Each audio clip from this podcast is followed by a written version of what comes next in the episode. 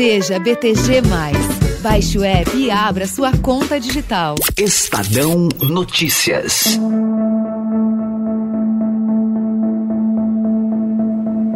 O Brasil pode estar à beira de um apagão de vacinas. Os institutos Butantan e Fiocruz, responsáveis pelos dois imunizantes mais aplicados no país, estão sem insumos para a fabricação dos produtos. Na sexta passada, o Instituto Butantan entregou um milhão de doses ao Ministério da Saúde, mas teve que suspender completamente a produção da Coronavac por falta de matéria-prima. No mesmo dia, a Fiocruz entregou mais de 4 milhões de doses. No entanto, a instituição informa que há insumos somente para esta semana. O Butantan aguarda a liberação pelo governo chinês de um lote com 10 mil litros de ingrediente farmacêutico ativo, ou IFA, o que equivale a 18 milhões de doses da vacina. Não é o que tem acontecido com outros países. Outros países têm recebido a, a vacina, diferentemente do Brasil, que tem essa dificuldade nesse momento. E, além de ser uma dificuldade, é, obviamente, no âmbito burocrático, porque os papéis não estão sendo autorizados, mas, mas também pode ter aí um outro componente, que é o componente sempre das relações Brasil-China. Este é o diretor-presidente do Instituto Butantan de Mascovas, em entrevista à Rádio Eldorado. Já a Fiocruz anunciou que nos próximos dias 22 e 29, novas remessas do IFA devem chegar ao Brasil e que, portanto, o invase do imunizante será interrompido. No episódio de hoje, vamos falar sobre a gravidade de um possível apagão das vacinas no Brasil e tentar entender por que a China tem atrasado as entregas dos insumos para a produção dos imunizantes. O governo de São Paulo tem participado de reuniões com o embaixador do Brasil na China para tentar viabilizar a autorização para exportação dos insumos da vacina.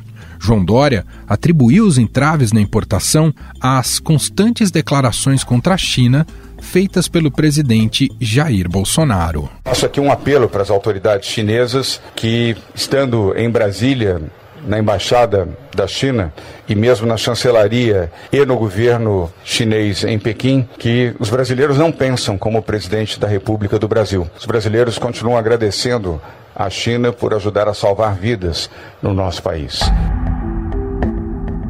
Em declaração a este podcast, Estadão Notícias, o presidente da Frente Parlamentar Brasil-China, o deputado Fausto Pinato, do PP de São Paulo, também criticou a postura do presidente motivo para a falta de vacina no Brasil é político, porque o presidente Jair Bolsonaro e seu clã vêm reiteradamente atacando a China, dizendo que a China estaria promovendo uma guerra biológica sem apresentar nenhuma prova, etc, etc. Isso é muito grave. A responsabilidade do presidente do nosso país está repercutindo negativamente nessa parceria que nós, que nós trabalhamos muito para construir e fortalecer nos últimos anos. A China vem cumprindo seu acordo com o Brasil de fornecer insumos e vacinas, mas a solidariedade do governo chinês com o Brasil e com os brasileiros está na urgência de enviar para nós essas vacinas. Eles estavam chegando e atendendo a todos os estados. 85% das vacinas aplicadas no Brasil vieram da China. Onde é que erramos? Com a falta de respeito e de diplomacia. No início do mês, Bolsonaro insinuou, sem mencionar a China, que o novo coronavírus pode ter nascido em laboratório é um vírus novo, ninguém sabe se nasceu em laboratório ou nasceu por algum ser humano ingerir um animal inadequado. Mas está aí. Os militares sabem que é guerra química, bacteriológica e radiológica. Será que nós estamos enfrentando uma nova guerra? Qual o país que mais cresceu seu PIB? Mas o ex-chanceler Ernesto Araújo é apontado como principal culpado no estremecimento das relações com o governo chinês. Não é responsabilidade da China como país, quer dizer, o vírus surgiu na China, o que tudo indica, né? E você falei, é preciso que seja investigado. Teve uma missão lá da, da OMS para investigar. Com o intuito de reaproximação dos chineses, Ernesto Araújo foi demitido do cargo e substituído por Carlos Alberto de Franco França. Inclusive, o ex-chanceler será ouvido amanhã na CPI da Covid sobre a condução da diplomacia brasileira durante a pandemia. O que se sabe é que até novembro de 2020 não houve, por parte do Ministério de Ernesto Araújo, instruções para os diplomatas negociarem o fornecimento de vacinas ou insumos ao Brasil. E para entender o quanto o posicionamento do governo brasileiro em relação à China tem afetado a vinda de insumos para o país, vamos conversar com o professor de Direito Internacional e coordenador do Núcleo de Estudos Brasil-China da FGV Rio, Evandro Menezes. Tudo bem, professor? Obrigado por ter aceitado aqui o nosso convite. Tudo bem, Manuel. Eu que agradeço a oportunidade de poder conversar com você. Professor, podemos concluir que o não envio desses insumos que estão parados lá na China, que estão prontos, para produções de vacinas aqui no Brasil, é uma retaliação da China à postura do governo brasileiro? Olha, Manuel, podemos é, concluir que há uma, uma conexão de fatos, né? Ou seja, na medida em que há uma declaração é, do presidente Bolsonaro que deixa subentendido que o vírus teria sido criado pela China para uma guerra química ou bacteriológica, seguido também da revelação de uma declaração do ministro da Economia, Paulo Guedes, né, de que também o vírus teria sido criado pela China, e na sequência uma dificuldade de termos os insumos para a produção da vacina, podemos deduzir que há uma relação entre um fato e outro, né? numa sequência, inclusive, de uma relação bastante complicada por parte do governo na relação com a China. Então, a palavra retaliação, ela de fato é uma palavra forte, né? E a gente poderia até dizer que sim, uma, uma certa é, dificuldade criada pelo governo chinês, por assim dizer, para o envio, né? desses insumos aqui para o Brasil. Agora, não podemos deixar de, de, ter em mente a perspectiva de que a demanda é muito maior do que a oferta dos insumos. Né? Então, o que acontece? É natural que os países que têm os insumos, como a China, estejam sendo bastante demandados por inúmeros países. Né? E claro que conta nesse momento a boa relação diplomática, a estabilidade desta relação diplomática então, na medida em que você, um país, faz um, uma China, né, no caso, faz um sacrifício para poder tentar atender o máximo possível né, de, de países no envio desses insumos, e tem um deles que é, manifesta claramente uma relativa má vontade em estabelecer uma relação produtiva e de amizade com a China, esse país vai um pouco mais para o final da fila, né? Perfeito. E na questão da responsabilização, a gente põe isso mais na conta do próprio presidente da República, Jair Bolsonaro, ou, ou até mais na, na do ex-chanceler Ernesto Araújo, professor? Nesse momento, a gente pode colocar na conta do presidente Bolsonaro, porque até então achava-se que algumas dificuldades eram criadas em razão das atitudes e declarações proferidas pelo então ministro das Relações Internacionais, o Ernesto Araújo, né, que de fato criou algumas dificuldades do relacionamento com a China, né, algumas declarações que foram pouco diplomáticas. Né.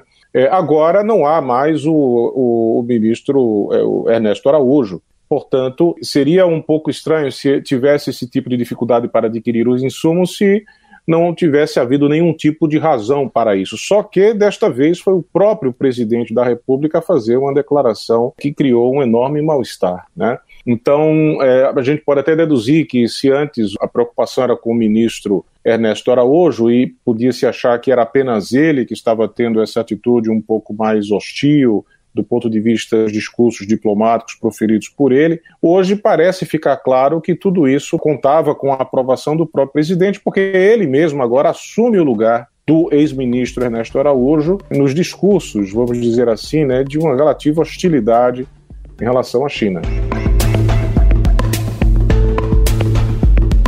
Bom, a gente sabe que a relação Brasil e China vai muito além né, da produção de vacinas, é, que a China tem um peso importante para a nossa economia. Eu queria um pouco dessa, inclusive desse, de, de, entender melhor essa dimensão desse peso da China na economia brasileira. Você poderia nos ajudar com isso, professor? Claro, olha só, a, o fluxo de comércio né, do Brasil e China supera mais de 100 bilhões de dólares, onde o Brasil tem um superávit de mais de 30 bilhões de dólares na relação é, com a China, né? 33% das nossas exportações agrícolas tem a China como destino. É, esse percentual supera a soma dos 13 principais mercados brasileiros para os produtos agrícolas brasileiros. é o maior parceiro comercial do Brasil há mais de uma década. Então, é, só esses números já dizem muita coisa, mas não apenas isso. Né? O Brasil tem uma, uma relação com a China que foi construída dentro do BRICS, que é a plataforma que reúne o Brasil, Rússia, Índia, China e África do Sul, e se reúne todos os anos, né? ocorre as cúpulas do, do BRICS todos os anos. Eles também se encontram por ocasião do G20, né? eles é, compartilham é, a, a, condição de Estado-membro do novo Banco de Desenvolvimento, banco que foi criado também pelos países BRICS. Então, há uma série de outros laços entre Brasil e China. Então, há interesses comerciais, há uma série de outros projetos comuns que se desenvolvem nessas plataformas ou no contexto de organismos internacionais. Então, não faz nenhum sentido o Brasil criar problemas com a China hoje, do ponto de vista objetivo, do ponto de vista econômico, do interesse brasileiro. E mais ainda no contexto de uma pandemia, quando a China é um, um, país que tem mais oferecido né, insumos de, e vacinas para vários países do mundo. Ou seja, o Brasil poderia, em função desses laços com a China, poderia ter é, assumido uma posição, na verdade, é, mais é, é, positiva, né? poderia ter se beneficiado disso e ter obtido muito mais insumos do que obteve até então, né? em função dessa relação com a China que extrapola a dimensão do mercado agrícola, que já é importante para a economia brasileira. A questão da definição da tecnologia ali do 5G, isso também complicou a, a nossa imagem em relação à China? Ela complicou o ano passado, né? Esse foi um tema eh, bastante é, quente, né, na relação bilateral, sobretudo no ano passado. Então, aparentemente, esse é um assunto que está, em princípio, superado, né? Quer dizer, haverá possibilidade das companhias de telecomunicações poderem é, comprar uh, equipamentos da Huawei, né? Em princípio, não há nenhum tipo de, de de vedação né, a, a, a, essa possibilidade de aquisição dos equipamentos da Huawei. Isso foi um, ponto positivo. Né? Agora, o problema é que essa discussão sobre o 5G ela adquiriu no ano passado uma, uma, uma feição, vamos dizer assim, é, de preocupação com defesa nacional e segurança que colocava a China em suspeição, sem nenhum elemento concreto que pudesse embasar esse tipo de desconfiança. Então, esse é um ponto importante é, todos nós sabemos, isso é público e notório, né, foi notícia, né, que o, o governo dos Estados Unidos, na época o presidente Obama, é, espionou a então presidente do Brasil, é, Dilma Rousseff, diretamente, e alguns ministros também, até é, o, o, agora presidente Biden, então era vice-presidente, veio ao Brasil, tentou se entender é, com a, a presidenta Dilma, ex-presidenta Dilma Rousseff sobre isso. Então esse é um fato concreto que se tem, né, é, em relação à China, não há nenhum fato concreto, né? não há nenhum tipo de, de, de situação que pudesse colocar o Brasil numa, numa, posição de preocupação em relação a esse tipo de, de cooperação ou de aquisição de, de tecnologias chinesas para a, o 5G no Brasil. Então, isso cria um mal-estar, né? porque gera uma desconfiança baseada em nada baseada em simplesmente em alguma orientação ideológica e que se coloca, portanto, aquele país numa condição de partida, numa condição de país suspeito, sendo esse país o maior parceiro comercial do Brasil, né? Então, acho que é, a, o modo como foi conduzida essa discussão do 5G é que é, provocou uma deterioração na relação bilateral do Brasil com a China. Professor, como tornar agora esse ambiente sadio de, da relação Brasil e China? Tem muita gente tentando estancar, governadores, parlamentares.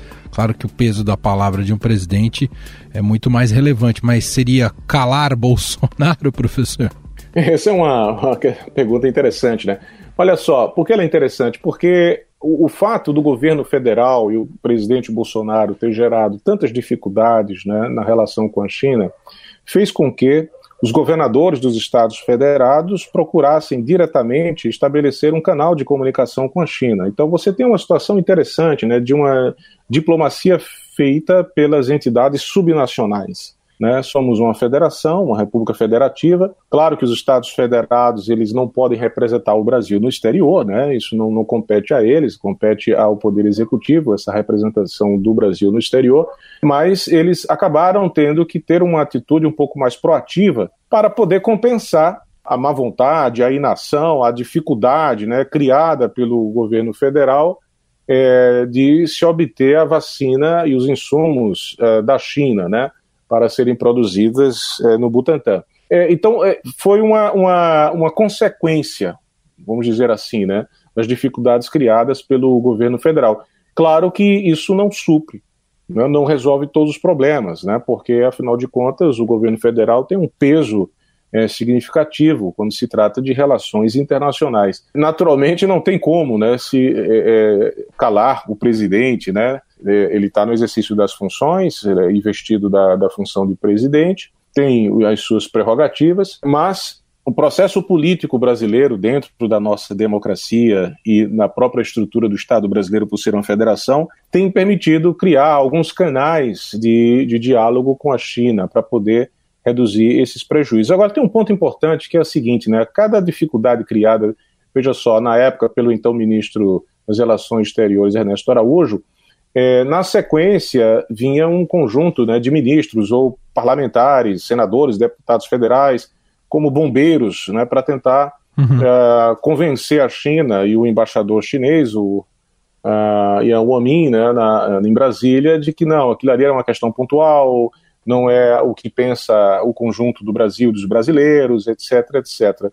E assim tinha sido, né, para tentar ali colocar panos quentes e tentar não, não prejudicar o recebimento das vacinas.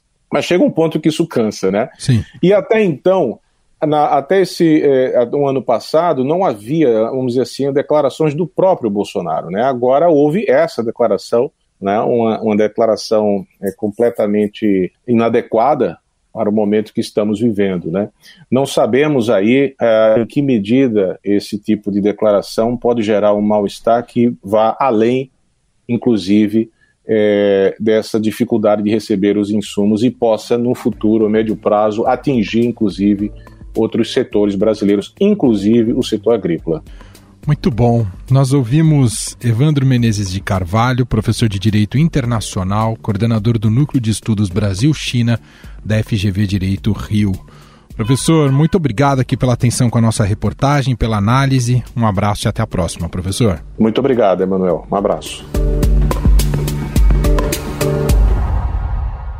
15 segundos, voltamos e vamos abordar as consequências que um apagão vacinal terá no Brasil, numa entrevista com o pediatra infectologista Renato Kifuri. Ele é diretor da Sociedade Brasileira de Imunizações. Conheça o BTG, um banco inteligente que entende seus hábitos financeiros e te orienta com dicas personalizadas para você tomar sempre as melhores decisões. BTG, inove seu jeito de usar banco. Baixe o app. Estadão Notícias.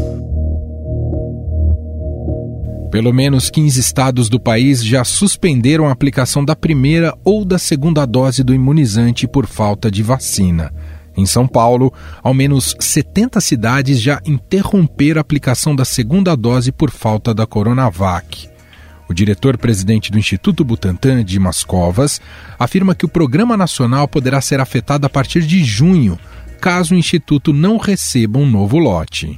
E a partir daí não temos mais é, vacinas para entregar e nem vacinas em produção. Portanto, em maio é, não entregaremos mais vacinas e dependendo é, quando a matéria-prima chegar, esse cronograma poderá inclusive alterar o planejamento para junho. A Coronavac corresponde a aproximadamente 75% das vacinas contra a Covid aplicadas no Programa Nacional de Imunização. Já a Fiocruz, que produz a vacina da AstraZeneca, afirma que, por enquanto, os cronogramas de entrega dos imunizantes para o Ministério da Saúde estão mantidos. Afinal, o que representa uma interrupção da vacinação neste momento? Sobre o assunto, eu converso agora com o pediatra infectologista Renato Kifuri. Ele é diretor da Sociedade Brasileira de Imunizações. Olá, doutor, tudo bem? Tudo bem, Emanuel? Como vai você? Prazer falar com vocês de novo. Doutor, estamos acompanhando mais uma vez essa saga do Brasil de tentar conseguir os insumos, né, que a China envia os insumos para a produção da vacina por aqui. Claro que isso tem um impacto no nosso calendário de vacinações. Queria um pouco da sua visão como como médico infectologista, o que pode significar esse atraso, né? O país que já não está com ritmo tão acelerado, esse atraso agora uh, que teremos na vacinação pela falta de produção, efetivamente, doutor. É, infelizmente, mesmo nós estando vacinando nossa população num ritmo muito lento, é, a descontinuidade, a interrupção do programa de vacinação é muito ruim. Ruim para as pessoas que começaram a se vacinar e às vezes não terão oportunidade de terminar seu esquema começado ruim para a confiança da população no programa, que ele fica interrompido, e principalmente ruim pelo, in, pelo número de casos que nós continuamos acumulando, o número de mortes, o número de hospitalizações, o número de sofrimento para a população. Então, é, sem dúvida, é um, é um momento muito difícil da pandemia que nós tivemos uma pequena estabilização em relação a março, abril, mas ainda em maio nós estamos registrando cerca de 50 mil casos diários, mais de duas, mortes, duas mil mortes por dia. Nós não podemos nos contentar com números tão altos assim e todos os esforços agora devem continuar sendo invitados no sentido de conseguirmos o maior número de doses, seja através de vacinas prontas como a da Pfizer, seja através de insumos farmacêuticos para produzir aqui como a da Coronavac ou Biomanguinhos. O que nós precisamos é avançar no programa de vacinação, pelo menos completando o mais rápido possível os grupos mais vulneráveis.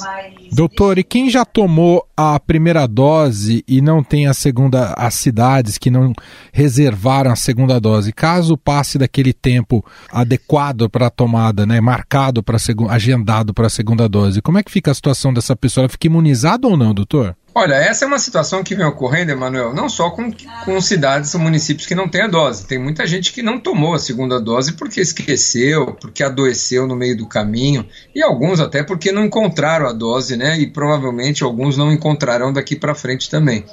Para esses indivíduos que têm, especialmente com a vacina Coronavac, um intervalo mais curto, de quatro semanas entre a primeira e a segunda dose, esse esquema deve ser completado quanto antes. Não temos informações sobre pra, é, resultado da vacina para quem esperou, para quem atrasou uma semana, duas, três ou quatro.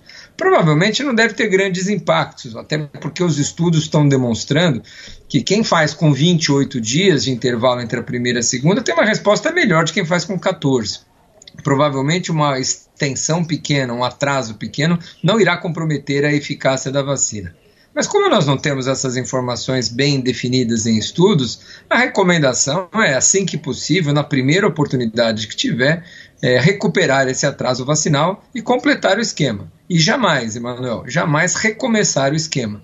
Aqueles que receberam uma primeira dose tiveram um grande atraso porque esqueceu, porque ficou doente, porque não tinha vacina, não há necessidade de recomeçar esse esquema. Ele só deve ser terminado com a segunda dose. Doutor, o quanto é possível projetarmos cenários daquilo que estamos assistindo em outros países, como Estados Unidos, já em alguns locais abolindo o uso de máscaras ali em Washington e outras cidades, mesmo algumas cidades europeias ou Israel, enfim, a gente assiste e fica um pouco angustiado com nossa situação. Esse tipo de mudança aqui para o Brasil, com o nosso ritmo de vacinação ainda vai demorar, doutor? Olha, são raríssimos os países que conseguiram já vacinar mais do que 50% 10% da população. Talvez três ou quatro países no mundo conseguiram esse feito: Israel, Estados Unidos, talvez o Reino Unido. Países que hoje utilizaram essas vacinas em larga escala e hoje estão ainda se arriscando, ao meu ver, é, ousadamente estão liberando o uso de máscara num cenário onde nós temos a variante surgindo, a variante agora da Índia, as fronteiras não completamente fechadas eu acho que ainda é cedo para, mesmo nesses países, tomarmos qualquer atitude, é, especialmente o abandono do uso de máscaras em locais fechados. Em locais abertos, eu acho que é bem possível. Então, realmente, quem investiu mais, quem comprou com antecedência mais, quem patrocinou os estudos de fase 3, hoje está se beneficiando de ser os primeiros a receber as maiores quantitativas de doses disponíveis no mundo. É, o Brasil está ali no bloco intermediário, recebendo uma, uma pequena quantidade, chegando aí perto dos 20% da sua população vacinada, o que sem dúvida é insuficiente, especialmente nesse momento de circulação de uma variante mais contagiosa, uma segunda onda ainda com número de casos altos. Então nós precisamos é ter todo o investimento da diplomacia, da, da, do Ministério das Relações Exteriores, da, do Comércio, para que a gente consiga trazer esses insumos disputadíssimos mundialmente e consigamos avançar né, na nossa programa de vacinação, porque essa, é, é, essa é, uma das, é um dos pilares do enfrentamento da pandemia. E lembrar que a vacina, é, neste primeiro momento, a vacinação tem como objetivo prevenir mortes vacinando grupos prioritários, grupos mais vulneráveis. Essas, essa, é, é, a vacinação não vai impactar na transmissão do vírus. Veja o que está acontecendo no Chile. Reduziu de maneira muito importante a mortalidade, a hospitalização, porém o número de casos é crescente no Chile. Então, é, a circulação do vírus não é impactada pela vacinação dos grupos vulneráveis. Então, uma coisa é reduzir mortes e hospitalizações através da vacinação, a outra coisa é inibir a geração de novos casos, que são com as medidas que a gente bem conhece, o distanciamento, a máscara e nunca, jamais aglomerar. Nós ouvimos o Dr. Renato Kifuri, pediatra infectologista e diretor da Sociedade Brasileira de Imunizações. Doutor, mais uma vez, muito obrigado por ter atendido aqui a nossa reportagem. Eu que agradeço, Emanuel. Sempre um prazer falar com vocês e os ouvintes. Estadão Notícias. E este foi o Estadão Notícias de hoje, segunda-feira, dia 17 de maio de 2021. A apresentação foi minha, Emanuel Bonfim. Na produção e edição, Gustavo Lopes e Ana Paula Niederauer. A montagem é de Moacir Biasi. E o diretor de jornalismo do Grupo Estado, João Fábio Caminoto. Escreva pra gente podcast@estadão.com. Um abraço para você, boa semana e até mais. Vivemos em constante transformação e para ajudar as empresas a estarem conectadas com pessoas, nós criamos o Estadão Blue Studio, uma nova operação dedicada para criar soluções publicitárias inovadoras e orientadas à performance. O Estadão Blue Studio entrega projetos customizados, branded content, publicações e uma série de eventos consagrados pelo mercado. Não importa o tamanho do seu desafio, para nós sempre existe uma boa solução. Estadão Blue Studio, conteúdo de alta performance.